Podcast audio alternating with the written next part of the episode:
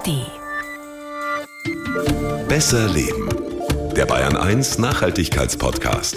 Umweltfragen aus dem Alltag und einfache Lösungen. Mit Melita Walam und Alexander Dalmus.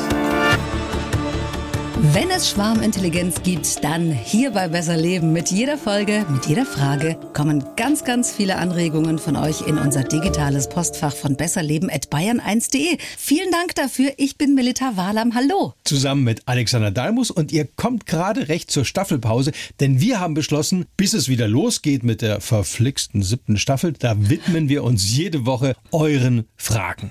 Hab jetzt schon Angst vor der verflixten siebten Staffel. Nein, heute haben wir eine interessante Frage von Christine aus Erding in Oberbayern. Sie hat uns Folgendes gemailt.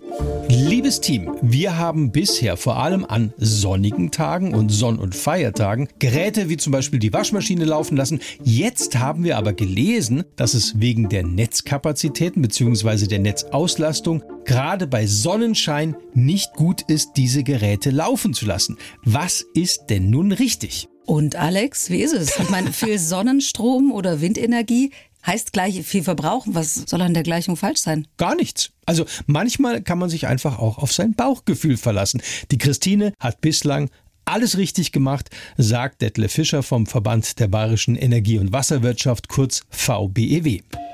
Die Hörerin, die hat ja recht. Wenn die Sonne scheint, dann produzieren bei uns die Photovoltaikanlagen besonders viel Strom. An Wochenenden, wenn die Sonne scheint um die Mittagszeit, deutlich mehr Strom als in Bayern überhaupt benötigt wird. Also aus dieser Sicht ist es völlig richtig, den Strom dann zu verbrauchen, wenn die Sonne scheint.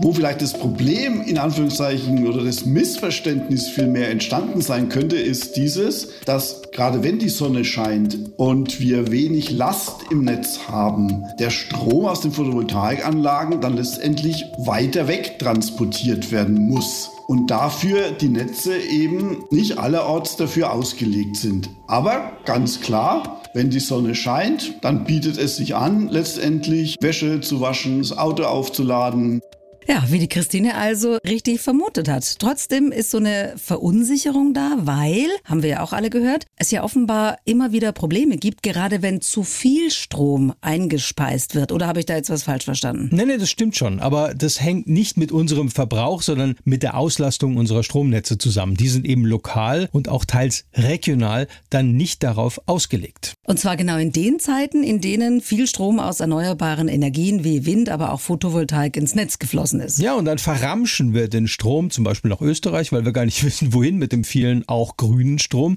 Deshalb stehen ja oft auch Windräder still, weil gerade mehr Strom eingespeist wird, als das Netz verkraftet. Und weil eben Kohlekraftwerke nicht so einfach runter und wieder hochgefahren werden können, hatten wir auch schon mal davon, müssen ausgerechnet die erneuerbaren Energien dann sozusagen zurückgehalten werden. Verrückt. Mhm. Also wir merken uns zum einen, viel Sonnenstrom oder Windenergie bedeutet gleich viel verbrauchen und die dieses zu viel, was dann nämlich im Netz ist, dieses zu viel an Strom, das merken wir aber leider nicht am Preis. Nee, leider. Also in Baden-Württemberg gibt es jetzt sogar eine App, die heißt Stromgedacht. Da kannst du dann sehen, wann viel Strom verbraucht wird, also auch von der Industrie, der Wirtschaft und wann viel Strom da ist. Und danach habe ich Detlef Fischer vom VBEW auch mal gefragt.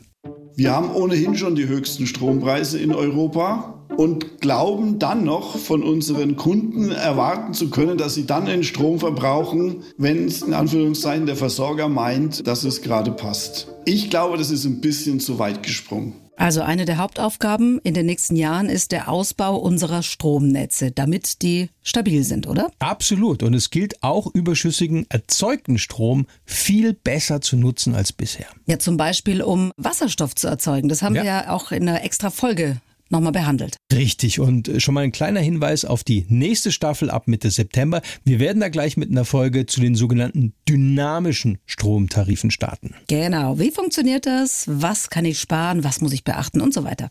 Unsere anderen Folgen zu Wasserstoff, Strom, Energiesparen, die findet ihr allesamt in der ARD Audiothek, zusammen natürlich mit vielen anderen guten Podcasts rund um Nachhaltigkeit. Und ihr lasst uns gerne ein Abo da. Ja. Und danke der Christine nochmal für ihre Frage und schreibt ihr uns doch auch gerne, wenn ihr was auf dem Herzen habt oder eine Anregung. Wir freuen uns. Bis dann.